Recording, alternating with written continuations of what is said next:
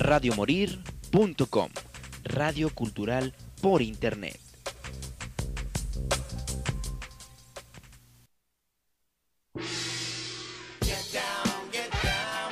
Bienvenido lugar donde el séptimo arte no solo se ve, sino que también se escucha. Sala VIP, donde la música, la fotografía y la imagen dan lugar a Sala. Comenzamos.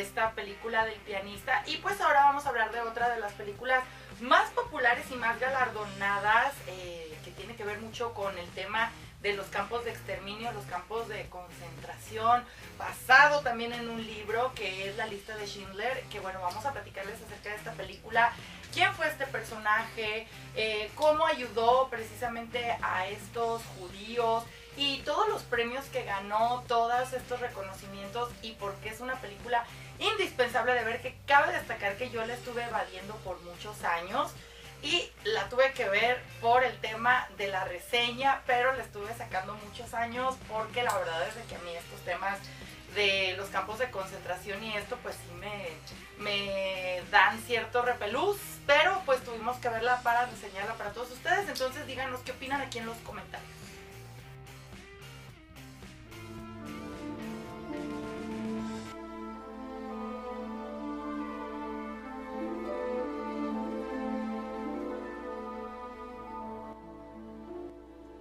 Amigos de Confusión Musical, pues continuamos con esta serie en estos momentos, este ciclo de cine que tiene que ver con los sucesos de la Segunda Guerra Mundial. Vamos hablar acerca de esta excelente película multipremiada, una película que pues mi papá vio cuando yo era una niña, una película que dio mucho de qué hablar, que realmente nos mostró el lado más cercano a los campos de concentración, pero que yo había esquivado muchos años precisamente por la crudeza de todo lo que plantea esta película. Estoy hablando de la lista de Schindler, así que basada también en hechos reales a partir de un libro se convierte en una adaptación cinematográfica con un excelente director que es Steven Spielberg, que estábamos acostumbrados a verlo con películas de mucha ciencia ficción, de mucha fantasía y pues ahora nos trae un tema crudo como lo es la Segunda Guerra Mundial, la ocupación nazi en Polonia, en República Checa, en Francia y todo lo que desenvuelve en esta historia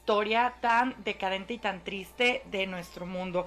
Es una película de 1994, una película muy buena que como les digo yo había esquivado el hecho de verla multigalardonada alrededor del mundo con unas actuaciones espectaculares. Por ahí vamos a ver a Liam Nilsson. Antes de que hiciera todas estas películas de acción también hizo papeles sumamente importantes en el ámbito dramático. A Ben Kingsley, a Ralph Fitness, que bueno, eh, también es otro excelente actor que ha hecho de todo. Ha hecho drama, ha hecho comedia. Esta es una película que al igual que el pianista abarca precisamente desde la ocupación en Polonia de 1939 hasta cuando los aliados van a liberar al pueblo judío del yugo de los nazis. Entonces, bueno, la película habla de un empresario alemán llamado Oskar Schindler, que fue un personaje de la vida real. Podemos ver una transformación de este personaje eh, desde el principio de la película hasta el final. Creo que este es un punto medular en la actuación de Liam, porque vamos a poder ver que primero él es un dandy que gusta mucho de la atención y que tiene algo muy interesante que es cómo se relaciona públicamente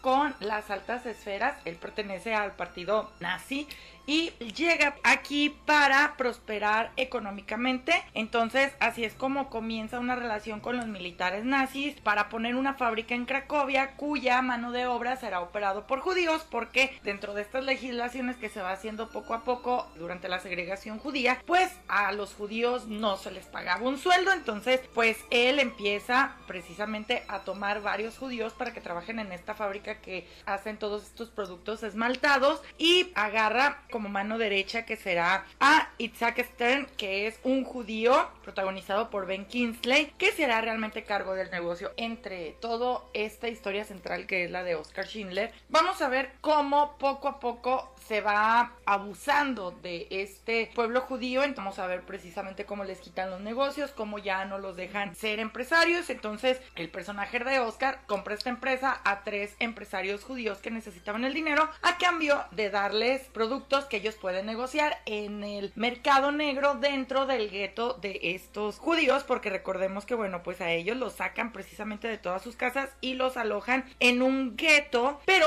Oscar se va haciendo de varios aliados, ¿no? Ya hablamos de Isaac Stern, que es como su contador. Va a tener también otro chico que es el que le consigue todas las cosas del mercado negro, botellas, sardinas, que le da como sobornos a los grandes oficiales, siendo un hombre sumamente relacionado para que tenga pues su negocio. Él precisamente empieza como con este tema de tener un negocio, de tener dinero, de hacerse un nombre, llega sin nada, va y pues él acaba implicándose poco a poco entre el holocausto y contra él, ¿no? Todo empezó como un negocio lucrativo, pero se acaba convirtiendo en una obsesión que pues ahora sí que él comienza por mucho, es un personaje muy duro, es muy complejo, que al principio vamos a ver que pues no quiere como ni la compasión ni el agradecimiento, él lo está haciendo por su empresa, porque es más barato, porque necesita dinero, pero poco a poco él va a descubrir pues todas estas cosas tristes y fuertes precisamente de estos campos de concentración y de todo lo que pasa con los judíos. Es el momento cuando el némesis principal, sí, no, pero que él tiene que convertirlo en su aliado, llega a hacerse el oficial a cargo de todos estos estos judíos que está protagonizado por Ralph Fiennes en una excelente actuación. Digo, yo conocí a este actor haciendo comedia y de repente verlo haciendo este papel a mí me parece muy impresionante porque recordemos que cuando desalojan a estas personas del gueto, que es cuando les quitan pues su equipaje, el dinero que tenían, la ropa, todo, es cuando comienzan casi con el tema de la solución final, algunos pasos previos en donde empiezan a repartirlos en diferentes eh, campos, ¿no? Podría decirse. Ralph Fitness es un personaje que abusa de su poder, que se sabe atractivo, que abusa de su cargo y que él es el primero que se interesa en Oscar al ver lo relacionado que está con los demás oficiales y los integrantes de la alta élite de la SS, entonces comienzan a entablar una especie de amistad donde Oscar pues le lleva mujeres, le lleva vino, le lleva una cosa, le lleva la otra para él estar cerca de él. Él tiene una villa en donde era una vieja como iglesia de los judíos y ahí le convierten en una villa y comienza a vivir ahí. Un lugar que Oscar va a estar visitando recurrentemente para tener contacto con su pues contador. Y también vamos a ver aquí la historia de una chica judía que termina siendo como la ama de llaves de la casa de Amon que él siente cierta atracción hacia ella pero por el tema racial judío pues él no puede ahora sí que como que expresar estos sentimientos, entonces pues tiene como una especie de amor-odio hacia ella por los deseos que esta judía le inspira. Ahorita sería totalmente impensable que hubiera un tema racial de este tipo. Sigue habiendo mucho tema racial en el mundo por el tema de la inclusión, de un montón de cosas que están pasando sobre todo en el ámbito del cine, pero en aquellos ayeres pues bueno, dentro de los preceptos que promulgaba Hitler estaba precisamente la superioridad racial. Entonces todos los que eran oficiales y esto pues sentían que tenían el derecho de pues maltratar. De hecho, este tema de esta segregación, de eh, la coerción, de todo lo que pasó eh, mediante el holocausto, no se puede culpar solamente a Adolf Hitler. Hay hasta un estudio realizado eh, entre unos jóvenes que pusieron a la mitad como carceleros y a la mitad como prisioneros y los que tenían el poder empezaron a ejercer cierto maltrato hacia los prisioneros en un experimento social que pudimos aquí ver que dentro de los rangos de la policía judía, porque había judíos que los convertían como en policías para que cuidaran de los otros judíos, por el simple hecho de tener un cargo más alto, empezaban a abusar de los que no lo tenían. Entonces es un tema no solamente racial, no solamente de las ideas de Hitler, sino hasta meramente humano, ¿no? Cómo el poder puede cambiar a ciertas personas. Entonces todo esto eh, se va dando cuenta Oscar Schindler, que bueno, pues esta película pues está adaptada de la novela Schindler's Ark, escrita por Thomas Kennelly, que cuenta pues el guion de Steven Sailan y pues que la verdad es una adaptación de casi tres horas que vale la pena ver, que ganó precisamente el premio a mejor director, el premio a mejor película y fue súper nominada y súper galardonada. Hay muchos temas dentro de la cinta, el primordial es la historia de Oscar Schindler, pero también vamos a ver este conflicto interno de Ralph Fitness, que también es medio psicópata, que tiene a, a las mejores mujeres alemanas, las más guapas, las de raza aria, pero que él siente estos deseos hacia esta prisionera judía y sabe que no puede pues como estar con ella por el tema racial y el tema de que ellos supuestamente eran una raza superior. Y pues hay varias cosas muy interesantes en esta película porque bueno como les digo abarca igual que el pianista muchos años. Entonces aquí hay un punto medular que es a mí algo que me gusta mucho es eh, cuando van a desocupar a estos judíos de este gueto hay un cambio totalmente en Schindler. Él ve con sus ojos cómo están matando a todos están sacando los mujeres niños a los que no quieren los matan los están despojando de las pocas cosas que tienen. Entonces vamos a ver aquí cómo Oscar se horroriza y cambia totalmente su plan ahora su plan es tratar de salvar la mayor parte de judíos que pueda por medio de sus negocios y sus relaciones, ¿no? al final, eh, digo, alerta spoiler, pero él acaba salvando la cantidad de aproximadamente 1200 judíos, entre ellos hombres, mujeres y niños, porque cuando los mandan precisamente a este campo de concentración donde Ralph es el oficial a cargo, llega un punto crucial en la guerra que es cuando los aliados comienzan a acercarse y no dejan de bombardear a Alemania y la guerra se intensifica y comienzan a pisarle los talones a Adolf, que es cuando comienzan con llevarlos a los campos ya de exterminio como Auschwitz. Entonces, cuando Oscar se da cuenta de que todo esto está mal, vamos a ver aquí una escena cuando están desocupando a las personas del gueto. La película está pues grabada en blanco y negro y la única imagen a color es una niña con un abrigo rojo que bueno, esto puede tener diferentes implicaciones. Entre ellas puede ser a lo mejor una luz de esperanza porque vemos que esta niña corre entre los oficiales y se esconde, desaparece en una puerta, se mete por ahí en un cuarto, se esconde, pero también puede significar el rojo de la sangre de todos estos judíos, porque bueno, poniéndome a analizar después, si esta película hubiera sido filmada en blanco y negro, hubiera sido una película de una clasificación muy alta, porque realmente lo que se va a ver en esta película eh, sobre los campos de concentración es muy fuerte. Vamos a ver cómo precisamente los mataban, los apilaban, los soldados ebrios los quemaban, cómo los despojan de las cosas ya para mandarlos a Auschwitz en trenes donde iban sobrepoblados con mucha sed o con mucho frío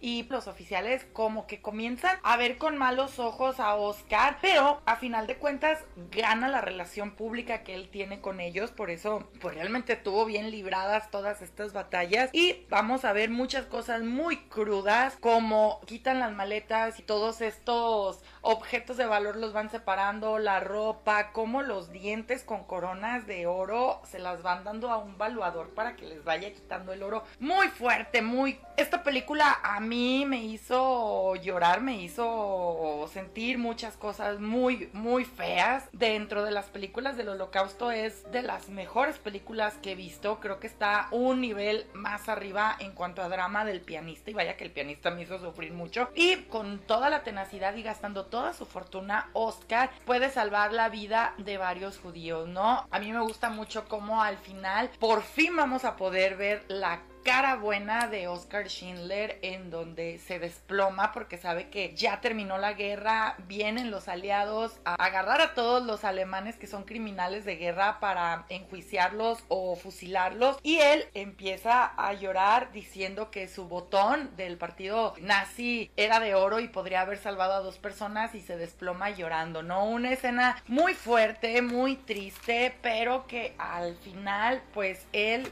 hizo algo sumamente importante que fue mantener con vida a varios judíos para que ellos después pudieran hacer nuevamente una sociedad, poder crecer, pudo salvar familias enteras, creo que esto es algo muy fuerte, de hecho ellos le regalaron con unos dientes prostéticos de oro que tenía uno de estos empleados de él un anillo de oro que se lo regalaron junto con una carta que todos los judíos explicaban que él los había ayudado, que él no los había maltratado y entre la inscripción de este anillo de oro decía quien salva una vida salva el mundo. Vamos a poder ver cómo él emprende la huida y al final de sus días, después de vivir en Argentina donde trató de criar animales, pues él regresa a Alemania y trata de llevar a cabo varios negocios de manera infructuosa. Creo que su momento más álgido económico fue durante la guerra, pero este grupo de apoyo llamado los Schindler Juden,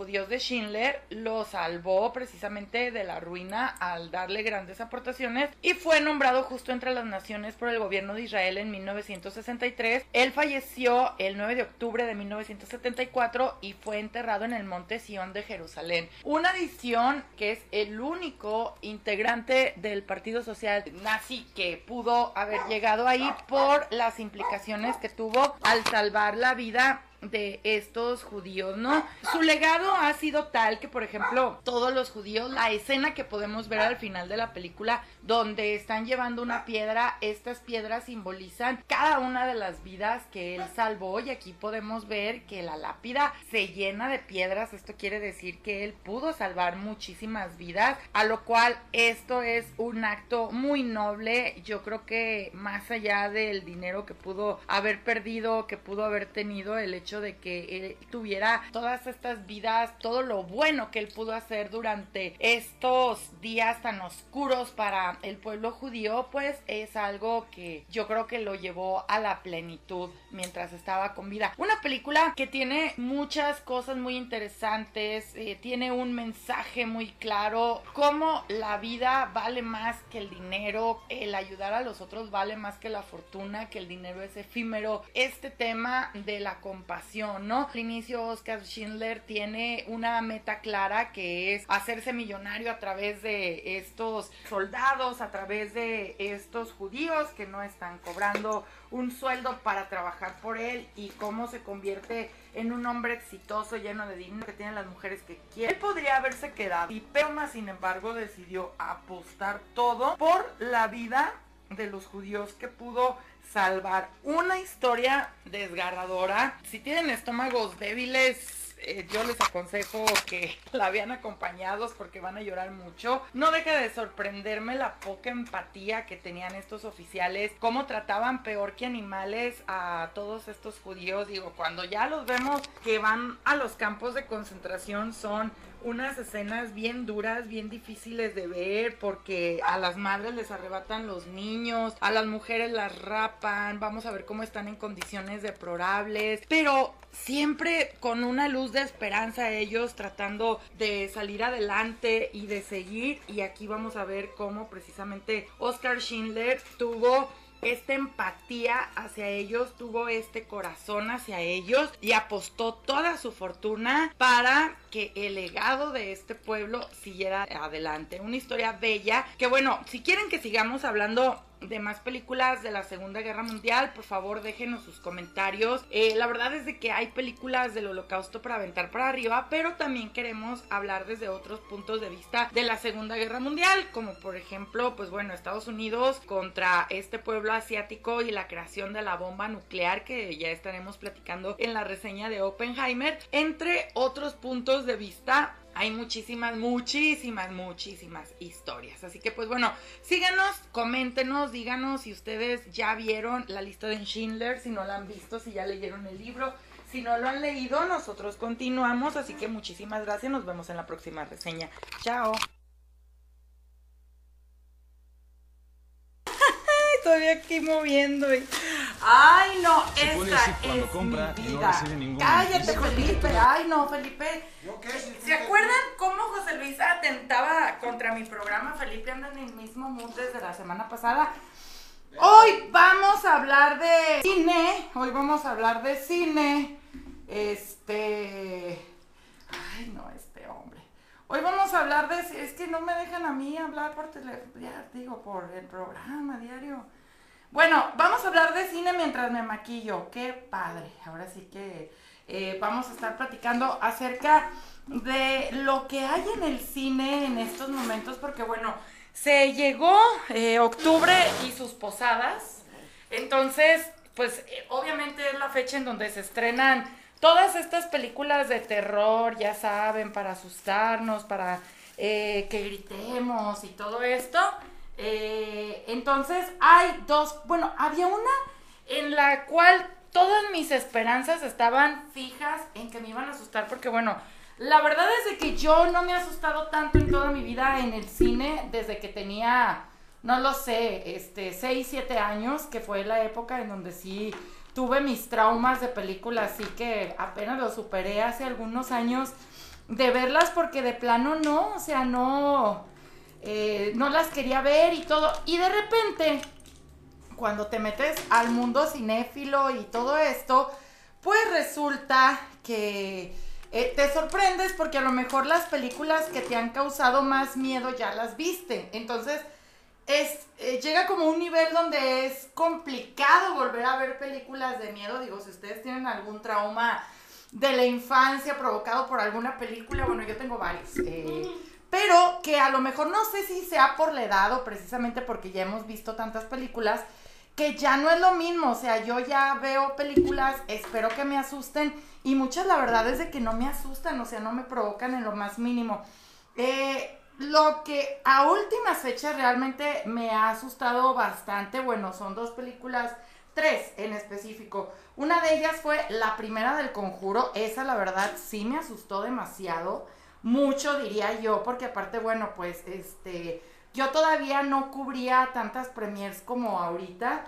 Entonces, cuando yo fui a verla, fui con un amigo a verla al cine y la sala estaba completamente vacía. Entonces éramos los únicos en la sala. Entonces, pues ya sabes, ¿no? Así de que sientes que se te va a salir el mono por atrás y todo esto.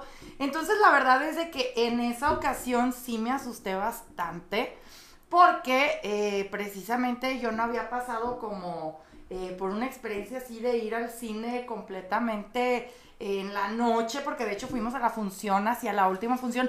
Antes había función ya más cerca de la medianoche, ahorita a menos de que sea una premier, lo hacen así, la verdad es de que ya la última función es pegadita a las 11 más o menos, ¿sí, verdad? Sí. Si no es que 10 y algo, y ya no hacen este tema de las funciones de medianoche, que eh, la verdad es de que está padre porque aparte pues va otro tipo de gente más random, más extraña, que la que como yo, que la que puedes ver en una función normal en el día, ¿no? Digo, para que conozcan mi cara sin producción, así, sin maquillaje. Entonces... Voy a poner en close -up. Sí, por favor, para que vean así, sin, sin maquillaje mi cara, para que vean que no. Tampoco es de que, ay, me ponga tanto filtro ni nada, jamás en la vida. Entonces, esa es una película que a mí sí me asustó y me asustó con ganas, ¿eh? Esta escena donde les tocan así las palmadas a las niñas y una brinca del ropero y esas escenas no las superé hasta mucho tiempo después. Esa fue una película de última generación, digamos, que sí me asustó, ¿no? Eh, otra de las películas que también me asustaron bastante fue esta película eh, de actividad paranormal, la primera. Y la realidad es de que no está tan, tan escalofriante. Pero a mí me asustó mucho porque el acomodo del cuarto de la familia, de Mika, creo que se llama uno de, los de esa pareja, está exactamente igual al acomodo de mi cuarto. Entonces eso me espantaba mucho porque así como ellos estaban como recostados y recuerdan que estaba la puerta así y recuerdan que por ahí por la escalera era donde se escuchaban eh, las cosas y les azotaban la puerta y todo esto, esa era la parte así como que a mí de, ah, cierta familiaridad ahí con mi, con mi cuarto y eso me causaba miedo. La última que me causó, no miedo como tal, pero sí me causó, causó mucha eh, estrés, me causó mucho asco y me ocasionó cosas muy feas porque bueno, recordemos eh, que se supone que el cine está para exaltar nuestros sentidos. Eh, se supone que la eh, cualquier tipo de arte, pues, cualquier tipo de arte se supone que su principal o su fundamento del por qué existir es eh, pues en nosotros despertar ciertas emociones o sensaciones. Si me equivoco, pues alguien que le guste la cultura que me diga lo contrario, pero se supone que este es uno de los principales preceptos del arte, dígase teatro, dígase cine, dígase escultura, dígase danza, te tiene como que hacer sentir algo. La película que me hizo sentir mucho asco, mucha incomodidad y que realmente yo ya me quería salir de, de, la sala, que bueno, aquí depende mucho, el, miedo es muy subjetivo, ¿no? Eh, esto es algo que los mismos psicólogos lo dicen, es eh, tan subjetivo como el humor. Lo que a ti te puede causar miedo, puede ser que a mí no me cause miedo o viceversa. Con el humor pasa lo mismo, el humor también, no lo que me cause risa a mí te va a causar risa a ti. Eso también es algo que está muy predeterminado, muy definido. Entonces, en cuestión de miedo, pues realmente eh, hay películas que yo veo que me dicen así mis amigas, no, tienes que ver esta película de, del exorcismo de no sé quién y te vas a asustar y la neta no me asustan. Más sin embargo, de repente veo otras cosas que sí me dan así de dos, tres días de no dormir. Y otra película que me pasó lo mismo, que no es del tema del terror, pero me, me causó también cosas bien extrañas, fue esta película de, eh, no sé si recuerdan a esta mujer de Resident Evil, que ahorita me, mira, Mira Jovovich, esta modelo que luego se convirtió en actriz, pero que realmente es una excelente actriz, que hizo eh, la película del cuarto contacto, creo que se llama. Esta película situada en Alaska, que está basada en hechos reales, porque bueno, tenemos eh, la versión de Aliens de Steven Spielberg, que yo creo que fue el primero que llevó Aliens a la pantalla grande de manera como tan masiva y tan llena de éxito, que bueno, él tiene a los aliens para los grandes, para los adultos, que serían como encuentros cercanos del tercer tipo y estas películas.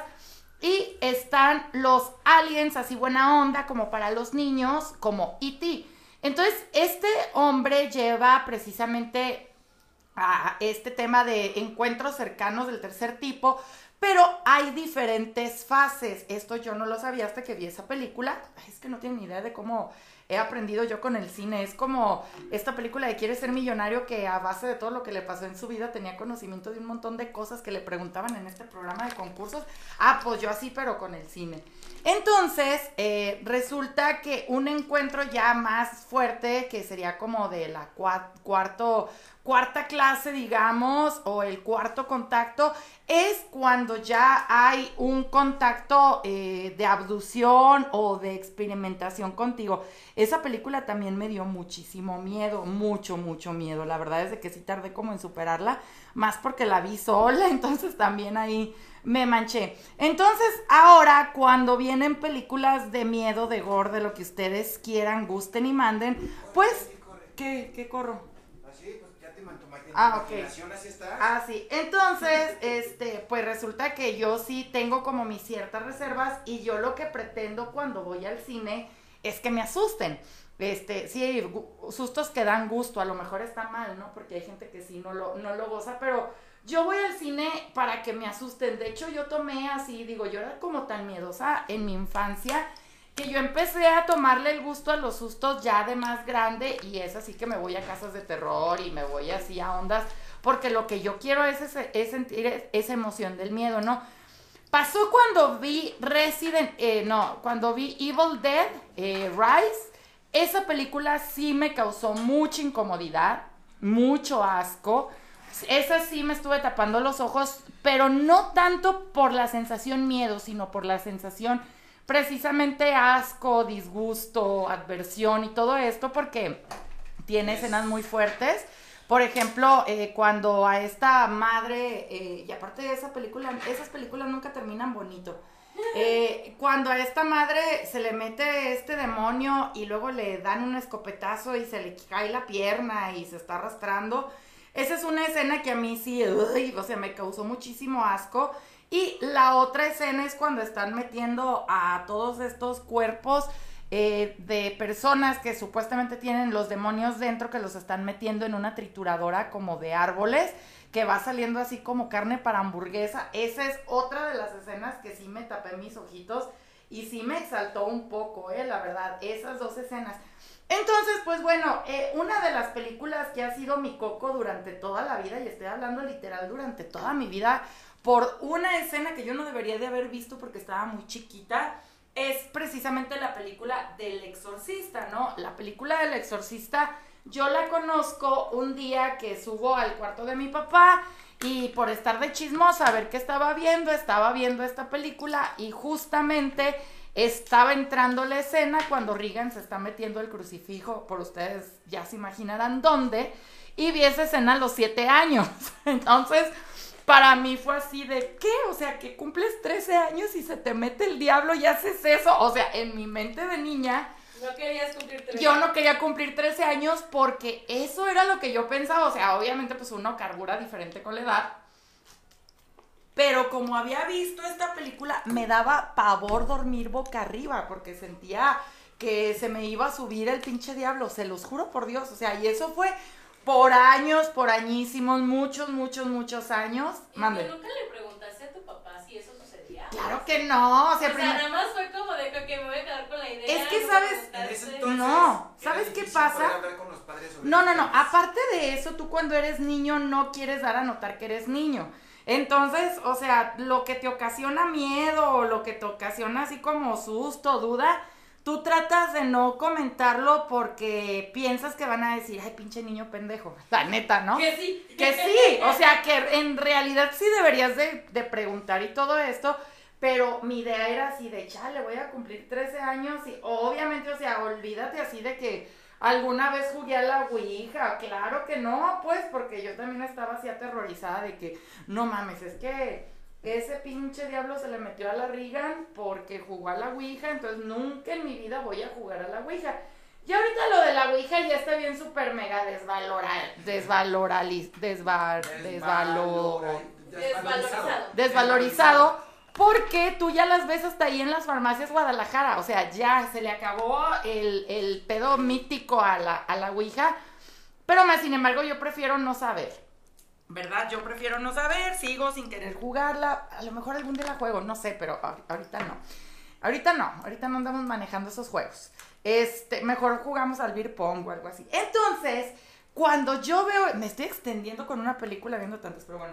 Entonces, cuando, es que es todo el contexto. Cuando yo me doy cuenta de que existe este pedo de los exorcismos ya de más grande, que empiezo a ver, eh, porque antes no teníamos el internet cuando yo crecí, sino que empezaron a ver programas en donde entrevistaban al Jaime Maussan y luego entrevistaban a tal cabrón que supuestamente era un eh, exorcista del Vaticano y, y la chingada, es cuando yo empiezo a, a darme cuenta ándale, la mano peluda, que existe este pedo y que hay muchos demonios que no todos son el diablo y que se les meten a las personas y así, ¿no? Entonces me voy dando cuenta de Cuando yo decido ver El Exorcista, yo creo que tenía ya 30 años y aún así me causó cosas bien feas. La verdad es de que mis respetos para la película del Exorcista, porque la película del Exorcista es una cinta atemporal. Esto quiere decir que tú la puedes ver ahorita y que a pesar de que son efectos de los 70 te cagas, o sea, te cagas porque te cagas, ¿no? Eh, la forma en, aparte todo lo que pasó alrededor de la película, porque bueno, muchas personas murieron, gente de producción, eh, hubo incendios, tuvieron que ir a bendecir el set, muchas, pasaron infinidad de cosas que han hecho que esta película del exorcista pues se vuelva un eh, mito, totalmente un mito dentro de la meca del cine y que sea considerada una de las mejores películas de terror. No me atrevería a decir que la mejor película del terror porque como les digo, pues el terror es subjetivo y hay a quien le da risa el exorcista, pero aparte estamos hablando de que personajes como Jeffrey Dahmer veía el exorcista no sé cuántas veces al día, o sea, Al eh, día. al día, sí, o sea, al día. Y entonces está como muy llena de misticismo esta película. eh, aparte de que, por ejemplo, la actriz que hace el papel de, el papel de la mamá de Regan quedó con lesiones en la espalda por siempre, por un tirón de un arnés. Entonces pasaron muchas cosas alrededor de esta película del exorcista.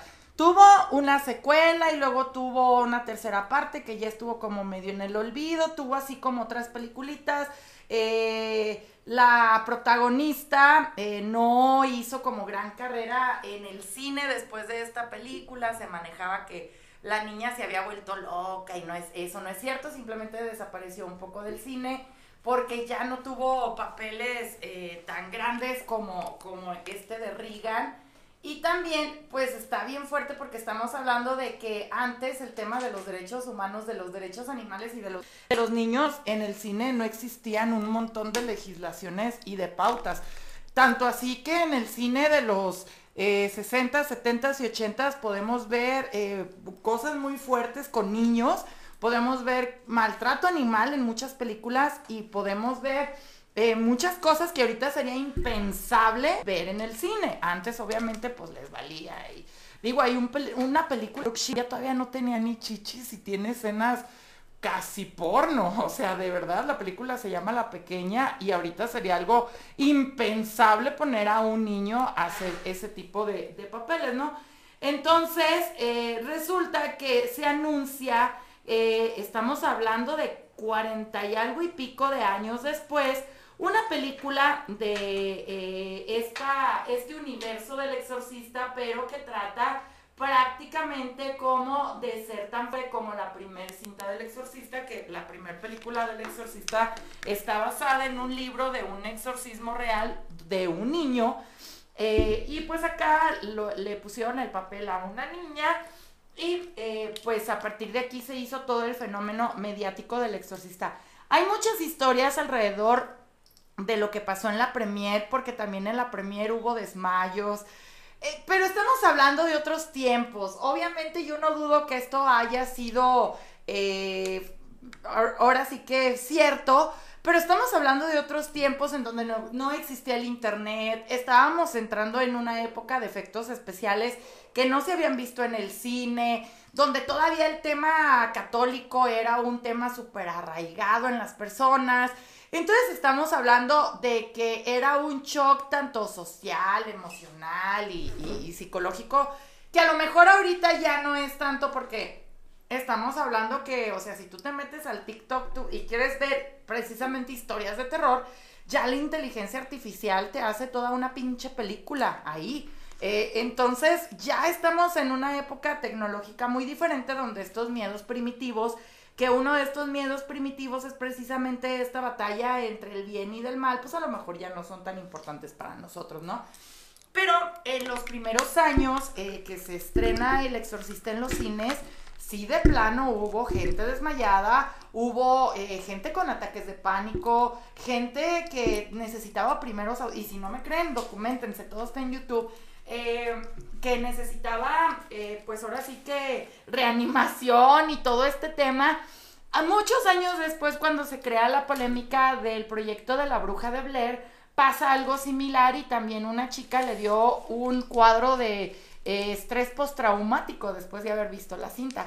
Cuando esta chica va al cine, que recordemos que en el proyecto de la bruja de Blair no se ve nada, pero todo lo que pasa con esta película es que hace que tú te imagines cómo es la bruja, que te imagines qué está haciendo y que te imagines lo que ellos están sufriendo alrededor, aparte de que tuvo una campaña de marketing que ahorita también sería impensable poder hacer, porque pues antes eh, no existía tampoco las redes sociales ni todo esto, entonces eh, pues tuvieron ahora sí que eh, la gran ventaja de ir y de, y de eh, pues, eh, creer que estas personas sí habían desaparecido y que este era un documento que se había encontrado en los bosques, cosa que pues claro que no es cierto, o sea, todo era una campaña de marketing, pero funcionaba. Ahorita es muy complicado hacer cine de terror, entonces llega a la pantalla grande eh, el exorcista creyentes, yo tenía mis expectativas hasta acá y la verdad es de que se me hizo un Eux, de,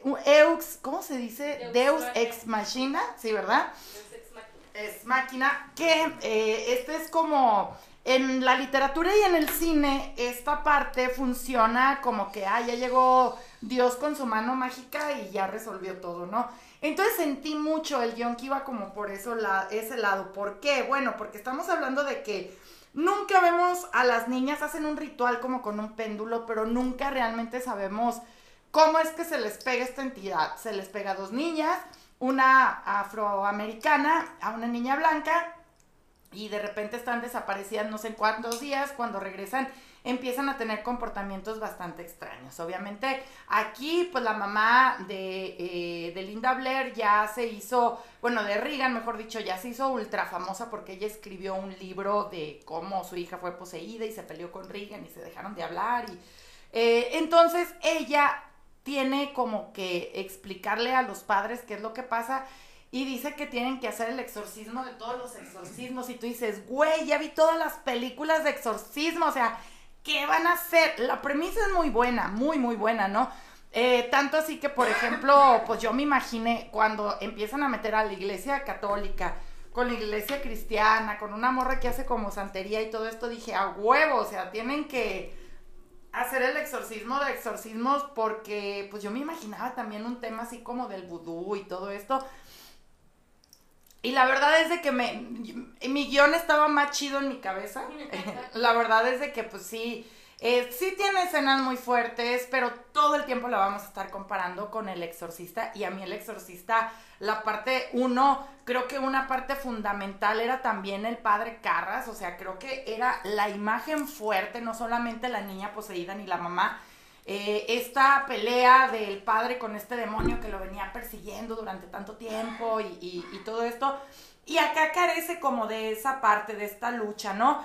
Eh, acá la figura fuerte de la religión la viene protagonizando una enfermera que, se quitó de los votos y que abortó un bebé y todo esto. Y pues ella es la que trata como de hacer el exorcismo y, y entonces, no sé, me dieron este, escalofríos algunas escenas, pero tampoco es así de que, ay, güey, llegué a mi casa y no pude dormir. No, la verdad es de que no.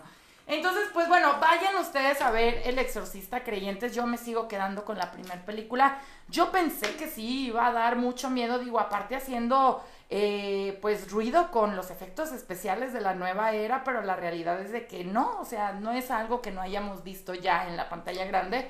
Y eh, en segundo lugar, vayan a ver La Puerta Secreta, esta película también que está muy rara. Ay, es que, ¿qué les pasa con el cine? Está muy rara porque, bueno, la premisa es buena, una empresa que se dedica a hacer eh, coincidencias, que se dedica como a, a crear el destino y todo esto. La premisa es muy buena. Pero lo que ya no está tan chido es de que después meten una parte donde hay gnomos y no te queda todo como tan claro.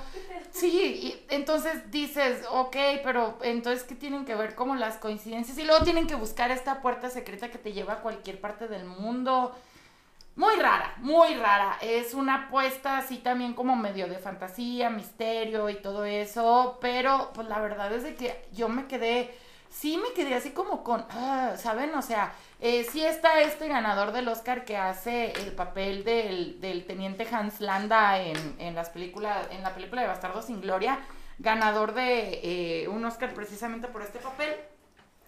Pero la película es muy rara, o sea, muy, muy rara en ese aspecto de que habla de una cosa, pero luego lo habla de otra y luego la puerta, pero luego la puerta ya no importa y lo que importan son los gnomos. Entonces es muy extraña esta película de la puerta secreta una apuesta más para ver en estos momentos en el cine y pues bueno, Sau 10, que ya platicamos en el programa pasado, que la verdad es de que a mí sí una escena en específico me dio mucho asco, que bueno, hay por ahí ya saben que Sau es alguien que les da como una oportunidad a todas estas personas que han...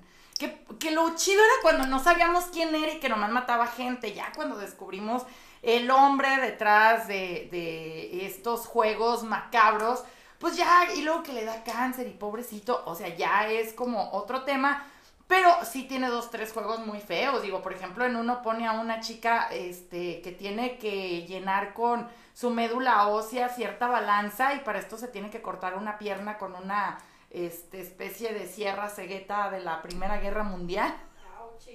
Esas escenas sí no me gustan, pero fuera de ahí, pues realmente yo disfrutaba más cuando yo no sabía quién estaba detrás, detrás de estos juegos eh, macabros. Ah, alerta spoiler. Lo que sí van a encontrar es eh, esta parte en El Exorcista Creyentes, pues para los que son fans, fans, fans. estos reencuentros de los actores de la primera película con esta. Y ya, no les puedo decir nada. Ya me voy, mi nombre es Beatriz Navarro, cuídense mucho, ya me voy porque tengo que ir a bailar, a bailar la comida. A ver si no se me salta. Estén al pendiente porque vamos a estar hablando de otras películas, así que estén al pendiente para que nos sigan a través de Spotify, de nuestra página eh, Sala VIP o de nuestra página de Confusión Musical. Mi nombre es Beatriz Navarro, cuídense mucho, hasta luego. Porque el cine no solo se ve, sino que también se escucha. Te esperamos la siguiente semana en Sala VIP.